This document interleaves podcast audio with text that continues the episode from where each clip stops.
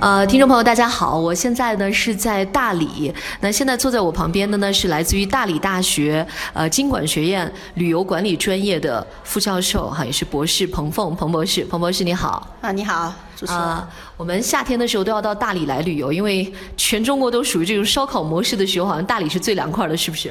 对，因为从气候上来讲，大理是四季如春。那么从它的这个年气温来看的话，它的这个年温差不大。尤其是夏天的时候，我们感觉好像到早晚的时候还挺冷的，还需要加一件秋衣，是不是？对对对，呃，每天的话，大理的这个温差大概在十摄氏度左右。哦，就早晚就是最冷和最热的时候能差十摄氏度啊。夏天的时候好像下点雨也非常的凉爽，一般也就是在二十多度的样子，都没有上三十多度。是二十二十四五度左右啊。所以真的是大理是一个非常好的避暑的地方。我们这几天到大理的时候也有这种感觉。那作为一个专门做旅游专业的这样一个呃大学的老师，而且您自己又是大理的土生土长的大理人是吧？对对。那你应该对自己的家乡说起来肯定有很多话好讲了。那给我们一个外地的朋友来推荐一下。如果我们到大理旅游的话，有哪些是你认为从本地人的角度，就是必须要体验、必须要去的地方？给我们来介绍一下，好不好？嗯，好的。首先呢，欢迎大家都到大理来旅游。那么，其实从大理的旅游资源来看，非常的丰富，它有很多的精品性的旅游。那么现在在旅游的过程中呢，呃，大家来到大理呢，最好是能够呃延长这个停留时间，能够进行。各种各样的这个深度游，不断的去发掘大理的这个呃历史文化资源，包括像民俗文化等等等等。那么在这个旅游的过程中呢，其实大理呢，呃，从这个自然资源上来看呢，它有苍山和这个洱海。呃，我记得我在原来这个朱大可先生写的一篇这个散文，呃，《大理与丽江的这个双城记》里边，他曾经提到过这样的一句，他说，大理的这个苍山和洱海的这个组合啊，这种山与水的组合，在全国来讲是少有的，是绝无仅有的。所以的话，从自然资源来看的话呢，这个大理呢就拥有了这样的得天独厚的山和水的这个组合。呃，另外一方面呢，大理呢还有深厚的历史文化底蕴。啊，大理呢曾经是这个南诏大理国时期啊，将近这个呃呃这个六百年的这个古都啊，当时的地方政权的古都，所以它有非常深厚的这个历史文化底蕴。另外一个方面呢，大理还有自己特色的这个民族文化资源。其中整个大理的文化特性上来讲呢，呃，大理呢它是一个呃这种呃民族文化多元。呃，包容的这样的一个聚居区，所以话你在大理能够看到很多的文化现象。那么这个呃文化现象呢，呃，它既有这个民族的啊，也有这个宗教的。嗯，比如说给大家举个例子，像我们的这个大理古城。大理古城呢，它才有一点八平方公里，但是在大理古城里边呢，你能够看到有这个基督教的。啊，还有天主教的这个教堂，还有伊斯兰教的这个，呃，这个清真寺，呃，关键呢还有这个佛教的很多座的这个寺寺庙，所以从呃这个宗教文化资源上来看呢。就这么多的这个呃宗教文化，它都能够在这一点八平方公里的范围内很好的融合在一起。对，我们现在看到那个古城，呃，那个城墙是也是以前的那个老的城墙吗？对，城呃这个墙基都是原来的城呃这个城墙。哦，其实你知道，我们一到这个大理古城啊，看到上面写着“大理”两个字，大家都特别激动，因为很多普通朋友可能都是看了《天龙八部》，是不是金庸笔下的小说里头描写的大理？他们对于这个呃段誉所在的这个大理国，其实是有很多的想象。这样的啊，对对对。那么从呃这个大理上来看呢，呃，大理两个字名气非常大啊，它的这个知名度很高。那么当然一方面呢是得益于金庸老先生的这个《天龙八部》，但另外一个方面呢，其实呃也跟我们国家这个建国以来就对大理文化的这个宣传有关。那么其实除了大理文化之外呢，大理其实还有其他的一些这个文化资源，嗯，还有当时南诏时期的历史文化资源。呃，那么当然，现在从这个大理城古城来讲啊，那么它主要是明朝一三八二年以后建成的这样的一座这个光式建筑，那么从整个大理古城的建设上来看呢，它和咱们北方的，比如像北京呃故宫博物院，它的这样的这种呃建设的风格，它是非常相似的。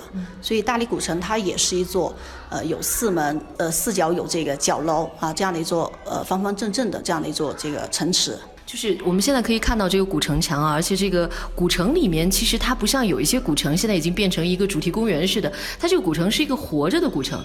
就是现在还有很多大理的像像您这样的这个土著，就是当地的原住民，其实一直都是生活在这里的。是是。呃，我觉得大理古城它和很多的咱们国家已经开发的这个历史文化古城它不一样的地方是什么呢？呃，大理古城里边还有很多的原住民，那么包括现在我们大理古城的大理人要买菜啊，我们菜市场。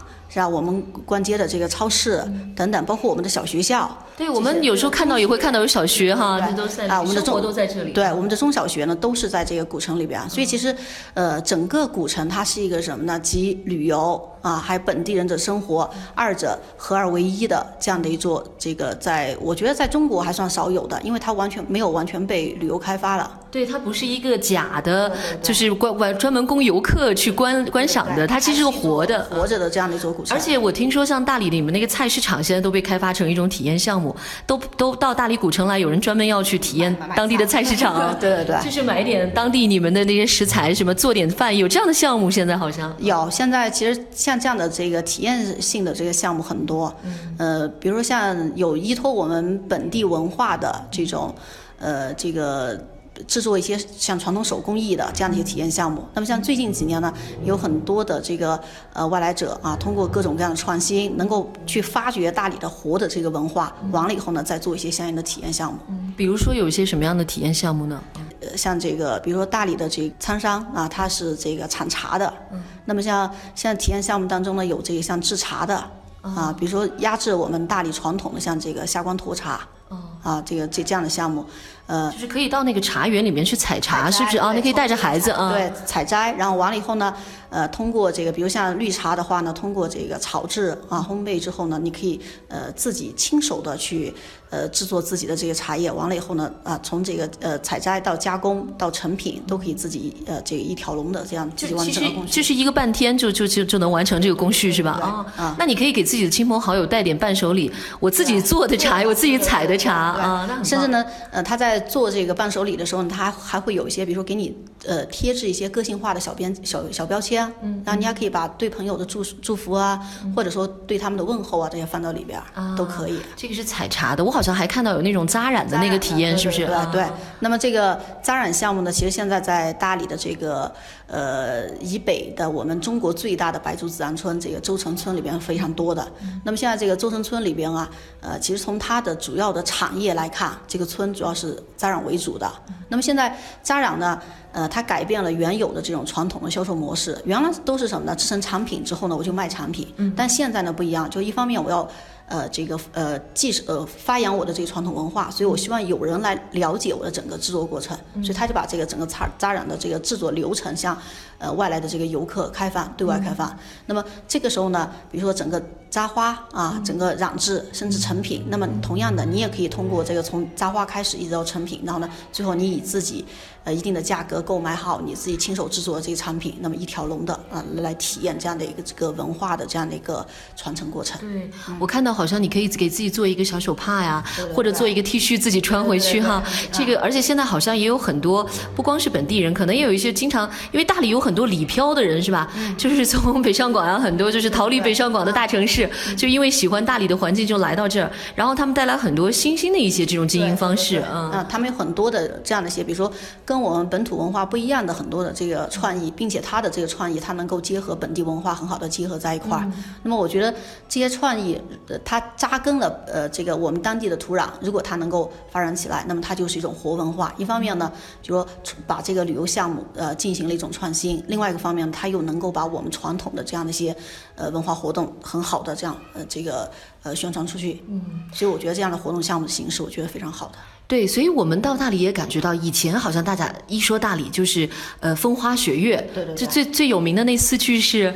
呃，这个呃上官花啊，然后呢下官下官风、苍山雪、洱海月，对。其实说的就是风花雪月，感觉大家以前来大理好像还是以观光为主，哦对呃，苍山上面索道上去看一看啊，然后洱海上面旁边拍一拍照，然后但是我觉得这几年大理好像越来越有深度游这种体验游的方式对，所以像这样的这个深度游和体验游，其实它对于我们大旅游的大理旅游的发展是非非常好的。一方面，它能够让大家静下心，慢慢的在大理做停留，让更好的去品味大理的文化。而另外一个方面呢，在这个过程当中呢，我们也希望什么呢？更多人来了解我们大理。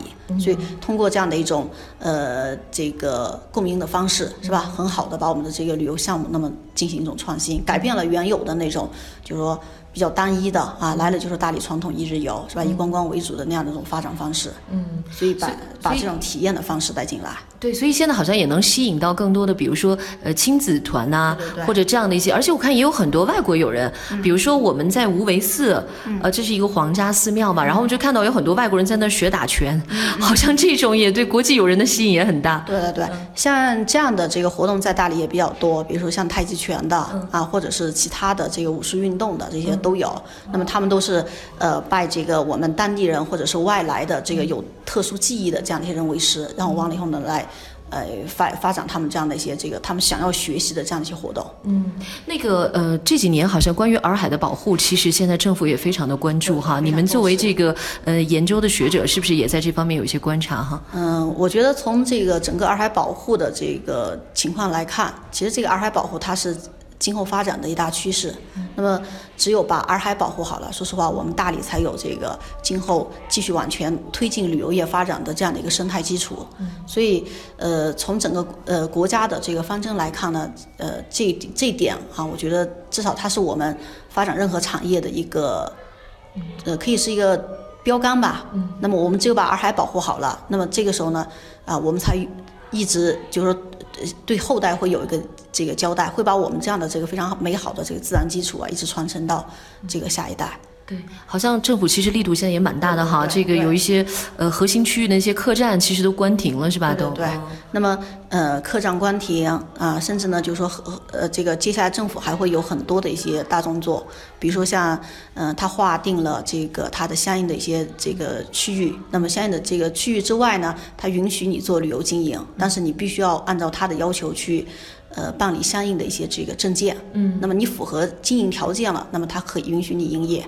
但是在核心区范围内呢，呃，今后能不能？当然，现在的说法呢是一刀切，那么就说不允许在核心区内新建任何的旅游经营设施。嗯，呃，当然，我觉得这个也表明了政府的决心。其实，这个对于洱海的保护，包括我们今后，呃，对洱海的这个自然资源的这种宣传，我觉得这都是有好处的。好的，非常感谢彭博士今天接受我们的采访哈。那作为一个大理人，你其实看到有这么多人来到大理，应该也是蛮骄傲的，是不是？对对对对。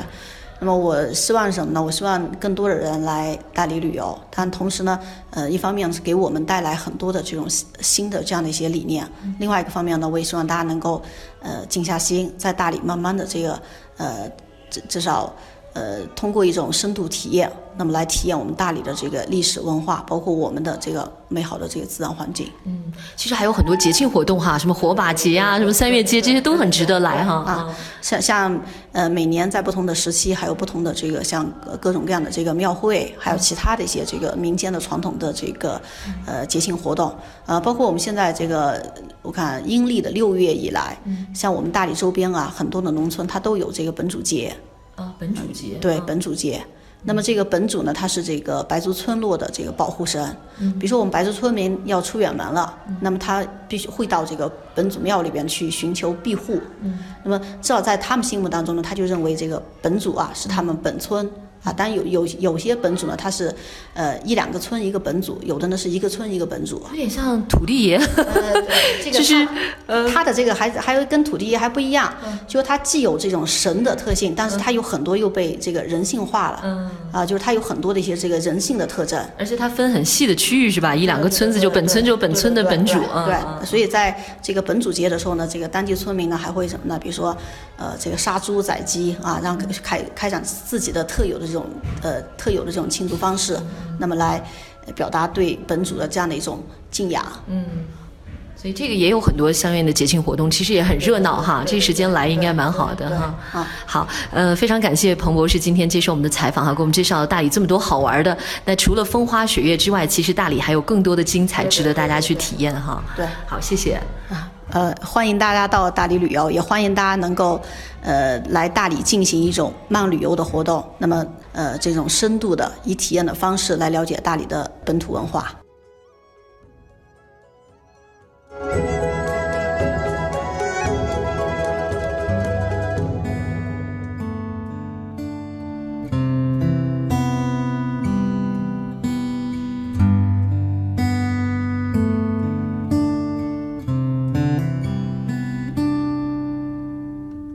是不是对生活不太满意？很久没有笑过，又不知为何。既然不快乐，又不喜欢这里，不如一路向西去大理。路程有点波折，空气有点稀薄，景色越辽阔，心里越寂寞。不知道谁在何处等待，不知道后来的后来。谁的头顶上没有灰尘？谁的肩上没有过齿痕？也许爱情就在洱海边等着，也许故事正在发生着。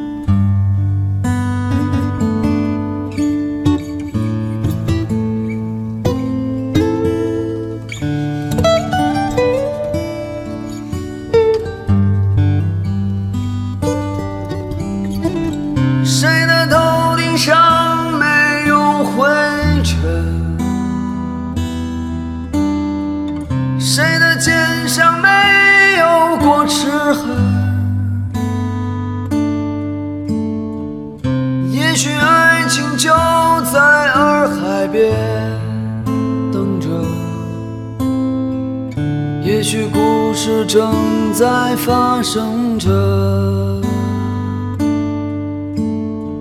谁的头顶上没有灰尘？谁的肩上没有过齿痕？捡起被时间碾碎的勇气，